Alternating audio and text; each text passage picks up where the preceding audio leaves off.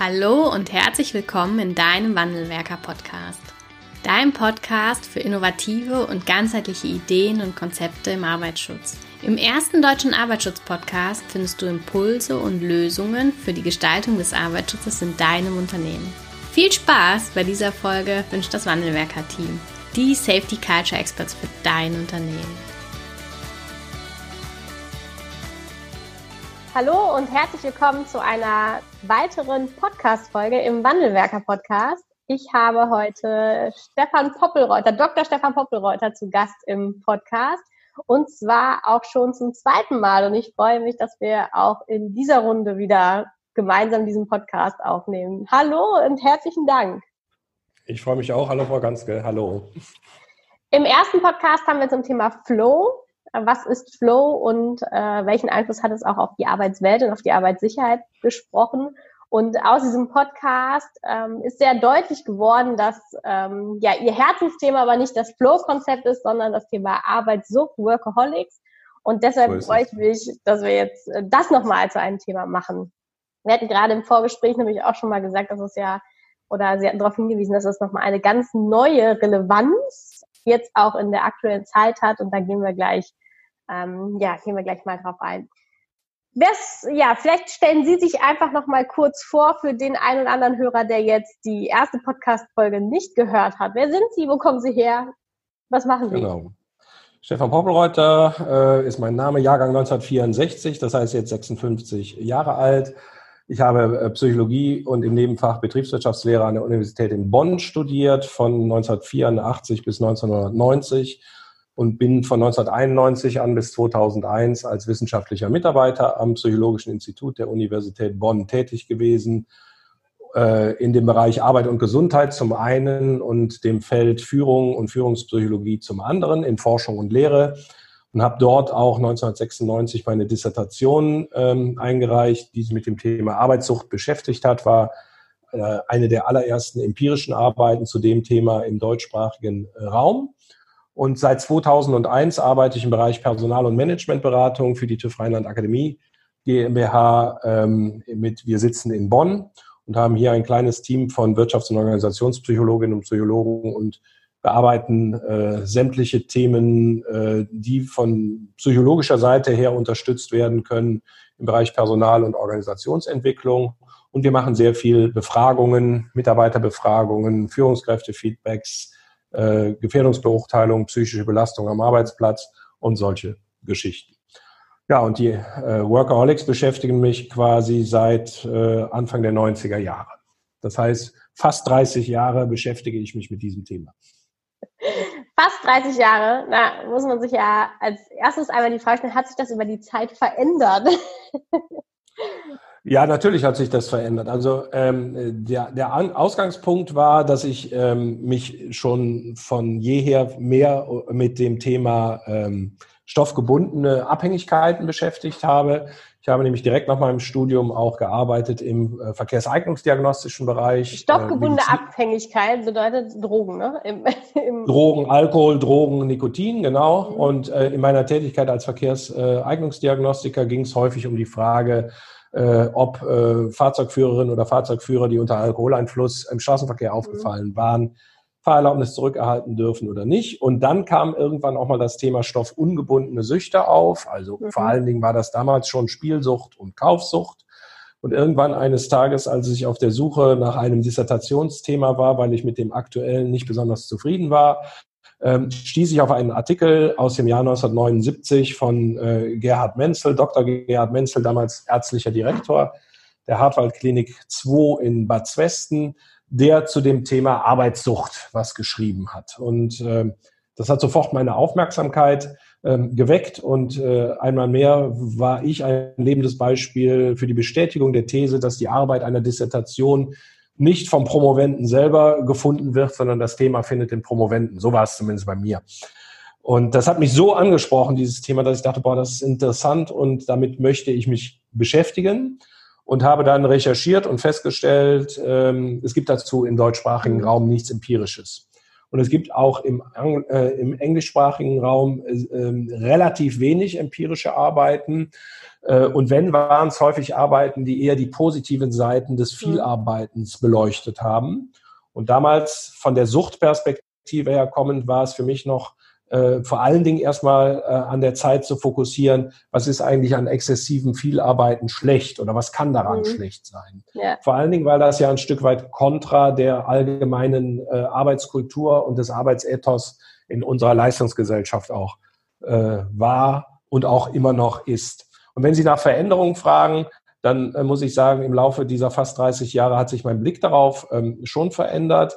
Ähm, äh, unter anderem auch, weil ich äh, erkannt habe, dass nicht jedes Vielarbeiten schon ein süchtiges Arbeiten ist, dass die Bedeutung von Arbeit im menschlichen Dasein ähm, weit über das hinausreicht, was viele äh, sagen als das ist mein Job oder so etwas und dass man das sehr differenziert betrachten muss einerseits und es auf der anderen Seite aber faktisch auch so ist, dass es Menschen gibt, die tatsächlich ähm, sich so mit ihrer Arbeit eingelassen haben, dass sie da nicht mehr ähm, über die Kontrolle verfügen.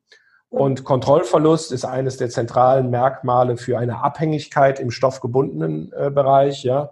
Ähm, äh, Kontrollverlust ähm, und, ähm, und ähm, äh, Abstinenzunfähigkeit das sind die beiden zentralen Kriterien ja. Und das können Sie bei Workaholics halt eben auch feststellen. Die arbeiten mehr, als sie eigentlich wollen und als ihnen gut tut. Sie arbeiten auch in Situationen, wo sie nicht arbeiten sollten oder arbeiten können, zum Beispiel, wenn sie krank sind. Ähm, und sie sind weniger, sie sind mehr und mehr nicht mehr in der Lage, auf die Arbeit äh, zu verzichten. Und was Menzel damals in diesem 1979er Artikel ähm, schon geschrieben hat. Es kommt dann so zu Phänomenen, die wir eigentlich beispielsweise auch bei Alkoholabhängigen kennen. Also heimliches Arbeiten, ja, ich verstecke, dass ich eigentlich arbeite, ähm, oder auch ein ständiges Denken an das Arbeiten. Und sobald ich mich unbeobachtet fühle, arbeite ich auch wieder. Und das kennen wir von Alkoholabhängigen zum Teil ja auch, ne, dass mhm. heimlich getrunken wird dass immer dafür gesorgt wird, dass genügend Stoff da ist. Und da gibt es eine ganze, eine ganze Reihe von schönen Parallelitäten. Äh, wohl denn will ich äh, direkt betonen, ähm, Arbeitssucht ist nicht dasselbe wie Alkoholismus, nur halt mit Arbeit, sondern Arbeit mhm. hat aufgrund seiner, äh, hat aufgrund ihrer Struktur und aufgrund der gesellschaftlichen Relevanz und Einbettung auch nochmal ähm, andere Komponenten und andere Variablen aufzuweisen, äh, auch im Hinblick auf süchtiges Arbeiten als Alkohol. Ja, ich habe, ähm, ja, Sie haben jetzt schon ein paar Punkte angesprochen. Ich habe in Vorbereitung auf unseren Termin äh, einen Spiegelartikel gelesen, der äh, mit dem Titel Der Alkoholiker wird in die Entzugsklinik geschickt und der Workaholic wird befördert. Beschreibt das immer noch den, den aktuellen Stand und ist das ähm, denn auch noch so, dass das in Deutschland tatsächlich, also wie präsent ist dieses Phänomen, ähm, Arbeitssüchtige gegenüber ja. vielleicht auch, ähm, naja, Alkoholkranken? Ja, also äh, das sind mehrere Fragen auf einmal. Äh, ich versuche das mal ein bisschen zu strukturieren. Also das erste ist, ähm, das, ja, nein, also es ist nicht mehr so, dass der Workaholic unbedingt befördert wird. Ja, also okay. man, man, es geht nicht mehr unbedingt nur ums, ums viele Arbeiten, sondern heute ist äh, das Gebot der Stunde eigentlich das sogenannte smarte Arbeiten. Ja, das heißt also, die Anforderungen, auch die Erwartungen, die Menschen an ihre Arbeitswelt haben, aber auch an ihr sonstiges Leben haben, äh, haben sich schon verändert. Wir kennen mhm. diese ganzen äh, Titel von der Generation Y und der Generation X und so weiter. Ja, da und spielen Werte. Balance. Und Work-Life-Balance, klar, ein ganz wichtiges Buzzword in dem Zusammenhang auch. Das spielt heutzutage schon ähm, eine Rolle. Und ähm, es war äh, noch nie so, dass Fleiß alleine oder viel Arbeit alleine ein Garant dafür war, dass man befördert wird. Ja, also im ja. Gegenteil, ähm, häufig war es äh, ja auch so, dass ähm, derjenige, der dann ganz, ganz viel gemacht hat, äh, unter anderem auch ähm, körperliche äh, oder psychische Probleme entwickelt hat oder auch mit dem Team angeeckt ist oder auch Kulturen, die das gefördert haben, also so Inner Circle, Workaholics und so, äh, letztlich zu äh, Situationen geführt haben, die man heute am Arbeitsplatz eigentlich so nicht mehr haben will. Ja, das mhm. Teamarbeiten ist heute viel, viel wichtiger, als es äh, früher noch war. Die Variabilität des Arbeitsprozesses, also wo man arbeitet, wie man arbeitet, mit wem man auch zusammenarbeitet, äh, führt schon dazu, dass wir andere Rahmenbedingungen haben als vor 30 oder ähm, auch 40 Jahren. Und die Bedeutung der Arbeit in unserer Gesellschaft, gerade in der postmodernen Gesellschaft, hat sich schon nochmal gewandelt. Insofern würde ich das nicht so ohne weiteres sagen, der Alkoholiker kommt in die Entzugsklinik und der Workaholic wird äh, befördert. Wir haben eine stärkere Sensibilität für dieses Thema und für diese Das ist über die Jahre schon größer geworden, oder? Also auch die, die äh, stelle ich mir vor, dass die Akzeptanz für Workaholics in den Unternehmen auch eher ein Stück weit weniger wird, als das vielleicht vor 30 Jahren noch war. Ja, das ist heute, das ist aber, das ist eine ganz schöne Parallelität zum Thema Alkohol. Ja, früher, sagen wir vor 30 Jahren, war es äh, weiter verbreitet ein, ein, ein, ein Merkmal von Männlichkeit, beispielsweise wenn man eine hohe Alkoholverträglichkeit besaß. Mhm. Ja, also wer viel trinken ja. konnte, der hatte auch einen bestimmten Status. Das gibt's auch heute noch. Also ich will das gar nicht ja. abtun. Aber die Sensibilität dafür hat schon zugenommen, ja, dass man mhm. dann auch eher mal kritischer guckt und denkt, boah, das ist schon eine Menge, was der da was er da säuft. Und das ist beim Arbeiten genauso. Ja, früher war es ja auch so. Das Arbeitsethos war fleißig sein. Ja, das mhm. Arbeitsethos war äh, produktiv sein auch, wobei wir uns da auch nicht in die Tasche lügen sollten. Ja, das war früher viel weniger effizient, was gearbeitet wurde, mhm. als heute. Das hat was mit technologischer Entwicklung zu tun. Das hat aber auch etwas damit zu tun, dass äh, wir durch Systeme, die wir aufgebaut haben, stärkere Kontrolle ausüben, mhm. äh, äh, schneller auch arbeiten, weil wir vernetzter arbeiten. Wir arbeiten viel globaler. Ja, früher, wir könnten eigentlich weniger arbeiten, ne, als vor 30 wir, Jahren. Genau, wir könnten eigentlich weniger arbeiten, aber wir erhöhen natürlich unseren Output und unsere Effizienz dadurch, dass wir die gewonnene Zeit mit weiterer Produktivität anfüllen. Und da lacht, da lacht das Betriebswirtschaftlerherz erstmal, ja, weil man dann sagen kann, ja, ist ja super, ne, da kommt ja immer noch mehr bei raus. Aber es gibt kritische Punkte daran. Das erste ist, wer soll das alles verkaufen, äh, wer soll das alles kaufen oder die Dienstleistungen in Anspruch nehmen, beispielsweise, die dort produziert werden. Ja, also wenn mhm. es nur eine reine Masse von mehr ist, muss man die Frage stellen, ist das überhaupt, ist das überhaupt sinnvoll? Gibt es dafür überhaupt einen Markt? Mhm, eine Marktüberdeckung, ja? dann nutzt man das auch nicht. Ne? Eine Übersättigung zum Beispiel. Das mhm. zweite ist, was passiert eigentlich mit den Menschen, die in diesen Strukturen arbeiten müssen? Ja, wir tun immer so, als ob wir heute so eine große Freiheit auch haben und äh, dass heute äh, viel, wir viel selbstbestimmter sind. Das ist in Teilen vielleicht sogar richtig, aber in vielen Teilen auch wieder nicht, weil wir haben den Arbeitsprozess ja äh, mehr und mehr unabhängig gemacht von äußeren Einflussfaktoren. Wenn wir mal zurückgehen, ins Mittelalter beispielsweise, ja, wo es noch kein elektrisches Licht gab, wo es noch keine Heizungen gab, von keine Internet. Klimaanlage. Keine Klimaanlage, gerade in diesen Tagen sehr relevant. Da haben die Menschen weniger gearbeitet. Ja, es gab mhm. viel mehr Feiertage und die Feiertage waren tatsächliche Feiertage, an denen Volksfeste stattfanden oder die der äh, Rekreation dienten oder der religiösen Erbauung dienten. Ähm, das waren alleine 100, rund 150 Tage. Ja, mhm. da wurde überhaupt nichts gemacht. Dann gab es die Tage, wo die, äh, äh, wo die Lichtverhältnisse so waren, dass man nur äh, wenige Stunden am Tag mhm. arbeiten konnte, egal ob auf dem Feld oder in der Werkstatt. Ähm, oder es war zu kalt oder es war zu warm, ähm, so dass wir feststellen können, dass damals viel viel weniger gearbeitet wurde. Ja. Ähm, Wohl denn war mhm. der Anteil des Arbeitens am Gesamt, an der Gesamtlebensdauer höher. Das lag aber nicht daran, dass die mehr gearbeitet haben, sondern die sind nicht so alt geworden. Ja. Die, äh, heute werden wir uralt und wir haben bestimmte Rahmenbedingungen, in denen wir ähm, arbeiten. Das verändert sich im Moment auch nochmal wieder ein bisschen, aber der Anteil der Arbeit an der Gesamtlebenszeit ist kürzer geworden. Ja, deutlich kürzer geworden. Okay. Ja, wenn ich mir heute überlege, äh, heutzutage, also ich nicht mehr, ich werde mit 67 in Rente gehen, äh, aber selbst da habe ich statistisch betrachtet noch eine, ähm, eine, eine Lebenserwartung von 14 Jahren, mhm. 15 Jahren, ne? statistisch betrachtet. So, und das war natürlich im Mittelalter komplett anders. Ja, ja. da war die Lebenserwartung eine andere. Und ich habe studiert, und ich habe meinen ersten Job angetreten, da war ich 26. Ein richtiges Arbeitsbeschäftigungsverhältnis. Studentenjobs mal vorn, äh, außen vor gelassen. Ja? Das heißt, äh, äh, vorher, wenn Sie im Mittelalter, Sie haben mit 14 angefangen zu arbeiten, mhm. ja, oder mit 13 oder noch früher. Ähm, das heißt, äh, wir haben die Zeitspanne, in der wir arbeiten, ähm, hat sich, ähm, hat sich ähm, äh, schon äh, in gewisser Zeit, in gewissem Rahmen ausgedehnt, aber die Lebenszeit hat sich noch viel mehr ausgedehnt. Hm, okay. Und deswegen haben wir, deswegen haben wir ja auch bestimmte Probleme mit unseren Sozialversicherungssystemen und die Erhöhung des Rentenalters und so. Das hängt ja alles irgendwo mit daran. Aber was ich sagen will, ist, dass früher halt eben äh, die Arbeit vor allen Dingen dem, äh, dem Broterwerb erstmal diente, ähm, aber auch natürlich eine Rolle spielte, so im Sinne von sozialem Status und mhm. äh, sozialer Anerkennung, auch so etwas wie Meisterschaft und Kompetenz erleben. Also gerade bei den Handwerkern kann man das ja feststellen, ja, wie mhm. kunstvoll bestimmte Sachen gemacht wurden. Der Schuster, der Schuhe gemacht hat, äh, oder der Stuckateur, der Decken verziert hat. Äh, das äh, hat damals auch eine, eine, eine sehr, sehr große Rolle gespielt, was die Bedeutung von Arbeit angeht. Und diese Arbeit hat bei uns in unserer Gesellschaft ja einen starken Bedeutungswandel auch erfahren. Und diese Elemente des Kompetenzerlebens und so weiter und so weiter, die spielen auch heute noch eine Rolle.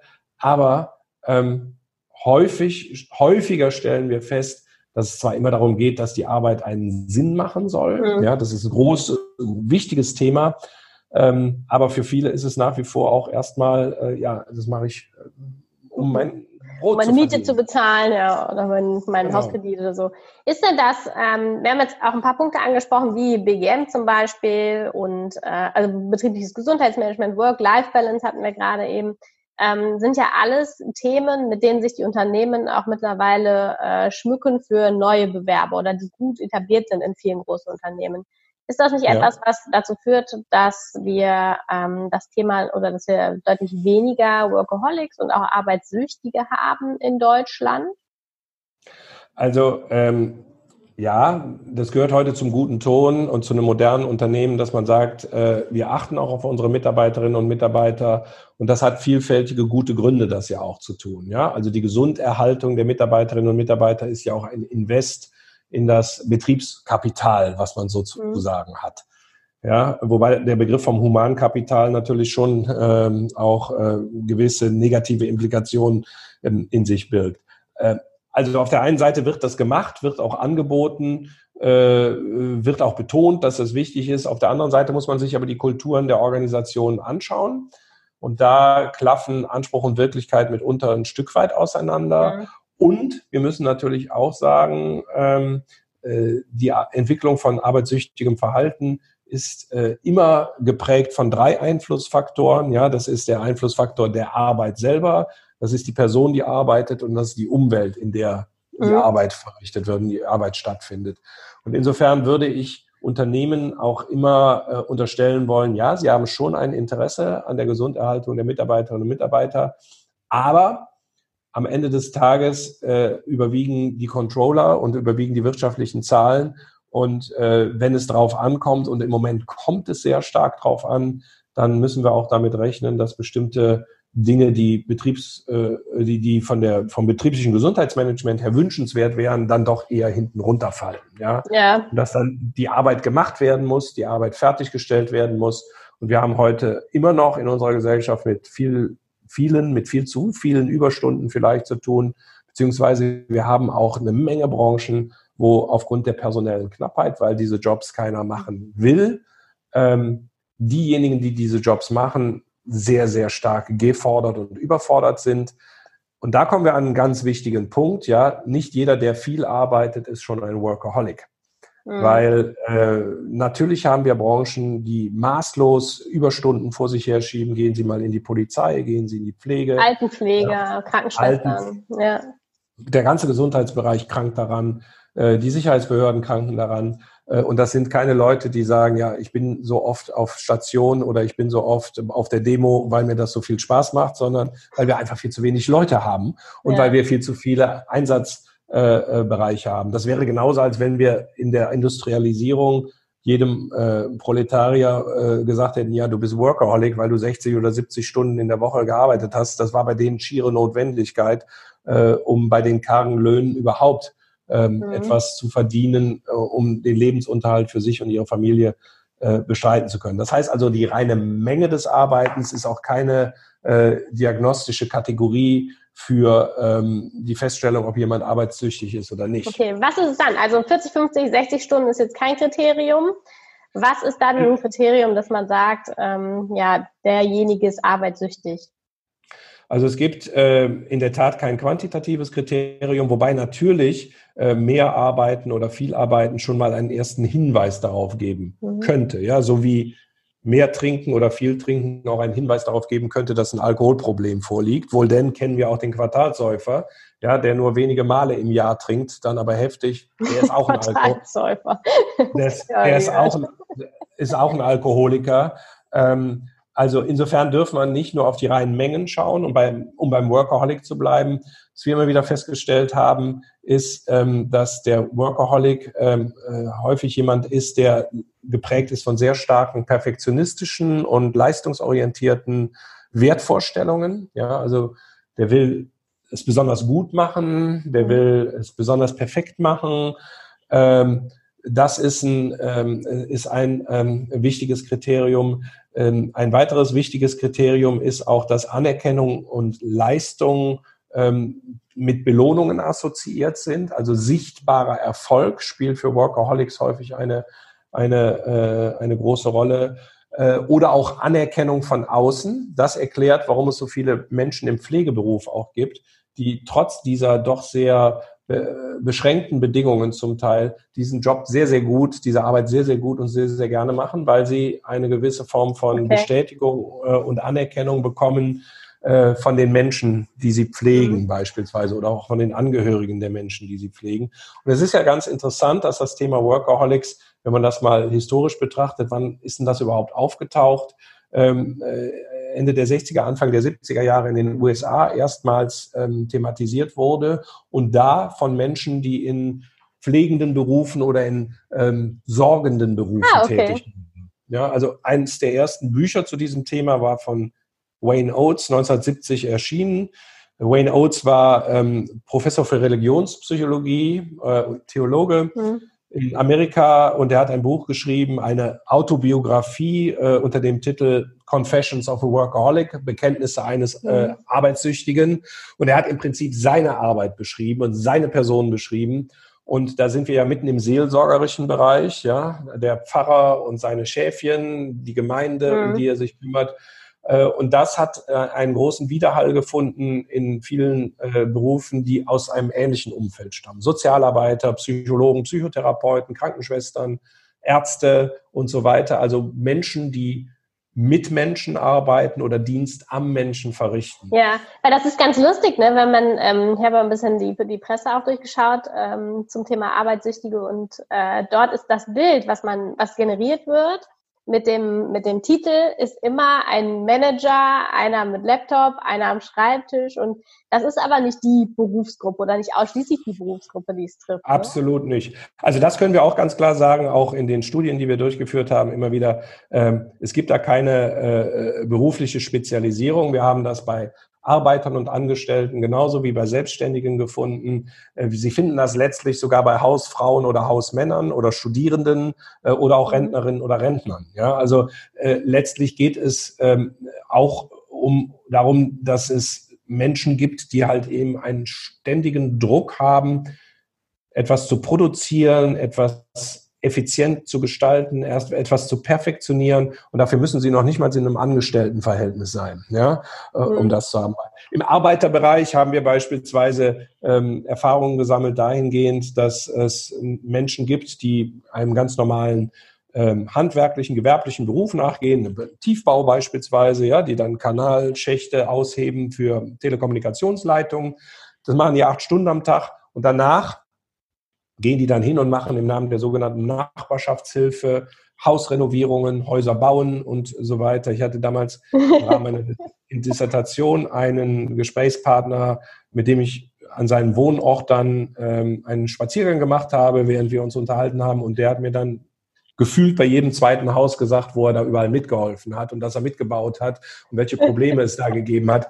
Und da wurde mir klar, ja klar, ähm, es gibt auch so, wie, so etwas wie Schwarzarbeit oder es gibt so etwas wie Freizeitarbeit auch. Denken Sie an die ganzen Menschen, die ihre Gärten, Schrebergärten oder sonst irgendetwas in der Art beackern und äh, bearbeiten. Und das kann ich als Freizeitvergnügen machen. Mhm. Ich kann das aber auch, ähm, das habe ich in der DIS so genannt, paraberuflich machen. Ja, also das, okay. ich mache das so ähnlich. Ich mache das so ähnlich wie in meinem Job. Mhm. Und wer äh, sich mal umschaut in seinem Umfeld, der kennt vielleicht auch den an oder ein oder anderen Fall. Ähm, die perfekte Innenausstattung, die perfekte Sauberkeit in der Wohnung, in der Küche, der perfekt aufgeräumte Kleiderschrank, der perfekte gepflegte Garten, das perfekt gewaschene Auto, die perfekt aufgeräumte Garage. Ich kann das auch außerhalb des beruflichen Alltags ja. äh, sehr. Der kann gerne einmal bei mir vorbeikommen. Aber das macht immer ein spannendes Bild auch. Ne? Also dass es nicht, ähm, dass es auch, dass auch eine Arbeitssucht bestehen kann, wenn ich grundsätzlich nach meinen acht Stunden zwar nach Hause gehe, bezogen auf die Stunden, aber dann im Grunde ja. genau in so einer Art und Weise weitermache, wie ich es vielleicht die acht Stunden vorher gemacht habe. Genau, das ist dann eher so eine Tätigkeits- oder Aktivitätssucht auch, wenn man das mal so etwas flapsig ähm, sagen möchte. Und da kommen wir natürlich zu einer Frage, warum macht das jemand eigentlich? Ja? ja. Warum ist das, warum, warum ist das so stark ausgeprägt, dass es äh, nämlich dann zu dieser Arbeitssucht kommt? Denn Sie können immer ganz schön feststellen, ob Sie arbeitssüchtig sind oder ob Sie nicht arbeitssüchtig sind, wenn Sie ein paar grundlegende Fragen sich beantworten können. Nämlich das erste ist, was passiert eigentlich mit mir, wenn ich mal nichts tue? Mhm. Ja? Was sollte, die, was sollte die Antwort sein? Naja, es sollte schon so sein, dass man sagt, ich, ich kann das gut aushalten mit mir. Mhm. Ja, ich kann das, ich kann auch gut mal alleine sein. Ich kann auch gut mal etwas machen, was nicht unbedingt direkt was produziert. Ähm, ich kann eine Langeweile haben. Ja, mhm. das ist ja ein großes Problem. Heute äh, stellen Sie sich vor, Sie fahren drei Wochen in Urlaub und kommen zurück und jemand fragt Sie, wie war's? Und Sie sagen, boah, ich habe mich total gelangweilt oder ich hatte eine große Langeweile, dann sagt jeder, du Armer. Ja, aber eigentlich, wenn man sich das Wort der Langeweile mal genau anschaut, heißt das ja nur so viel wie ich habe eine frei verfügbare Zeit gehabt. Und das war früher ein Zeichen äh, für die Philosophen, die Zeit hatten, mhm. irgendetwas nachzudenken. Und das war ja eigentlich das produktive Tätigsein. Ja? ja. Ähm, der, der, der, der Sklave musste arbeiten. Ja, der musste arbeiten. Dann Zeichen von Reichtum, ne? Ja, von Wohlstand ja. und Reichtum und auch höherer, äh, höherem Status sozusagen. Und ähm, deswegen, wenn Sie sich langweilen können und wenn Sie sagen, ich kann das auch, ich kann das auch gut lassen, ich kann das auch liegen lassen, mhm. äh, ich habe das Anspannungs-Entspannungsprinzip. Ja. Ich mache auch so etwas wie Urlaub und das mache ich dann aber auch richtig. Ich kann mich distanzieren von meiner Arbeit auch. Das fällt mir überhaupt nicht schwer. Ähm, dann sind das erstmal gute Hinweise darauf, mhm. dass sie äh, möglicherweise andere Probleme haben, aber sie sind zumindest keine ja. Wäre die Frage mit dem Alkohol dann noch zu klären. Ne? Aber das war jetzt genau. so die, die, erste Frage. Waren die, die anderen Fragen so mit da drin? Also ich kann auch was liegen lassen, kann auch mich mal entspannen oder gibt es da noch, noch weitere konkrete Fragen? schauen, Sie, schauen Sie sich an, haben Sie sowas wie ein, ähm, wie ein Hobby, das Sie aber nicht unter Leistungsaspekten betreiben? Ja, Marathonlesen ja. habe ich gehört, gehört wohl eher zu ähm, denen, die dann eher dafür sprechen als dagegen. Also das hatte ich selber auch im Rahmen eines Coachings mal jemanden, der auch mit äh, Workaholic äh, Themat mit der Workaholic-Thematik zu tun hatte. Und dann geht es häufig darum, ja, okay, was kann man denn eigentlich auch mal machen außerhalb dieses arbeits- und beruflichen äh, ständigen Beschäftigtseins? Und dann war ähm, schnell klar, ja, früher habe ich gerne Klavier gespielt und ähm, äh, das finde ich ganz toll, ist dann aber eingeschlafen wegen Studium, wegen Job und Firma aufgebaut mhm. und so weiter und so weiter. Und dann hieß es ja, okay, dann können wir noch mal gucken, geht das? Äh, und es ging. Der, die Person war sehr ähm, äh, wirtschaftlich sehr gut gestellt. Äh, und kurze Zeit später erfuhr ich dann, ja, es gibt einen Flügel im Haus jetzt, ne, einen neuen. Mhm. Äh, alles gut, denkt man, alles super. Ne? Und die Sitzungen gingen auch weiter. Und dann waren wir irgendwann fertig. Und sechs Monate später bekam ich dann eine Einladung für ein Konzert aber nicht im Haus, sondern in der lokalen, kleinen, aber immerhin lokalen Stadthalle. Ja, so dass auch da wieder klar war, das wird unter Leistungsanspruch betrieben und wenn Sie sich mit den Managern unterhalten, ja, die dann Marathon laufen, das ist ja inzwischen auch ein Klischee, ja, was machen Sie, um sich fit zu halten? Ja, ich laufe Marathon. Aber nicht in viereinhalb oder fünf Stunden, sondern äh, am besten ja, und es drei. ist und es ist dann, es muss dann nicht nur der Halbmarathon sein, sondern der Vollmarathon. Und es ist dann auch nicht nur der Bonn-Marathon, sondern es ist der New York-Marathon, mhm. der gelaufen werden muss. Und dann geht das gerne auch schon mal noch weiter unter die Decke mit äh, Ultramarathon und was es da alles so an, an, an Dingen gibt. Und da merkt man, der Mechanismus ist dann immer wieder derselbe auch. Mhm. Ja?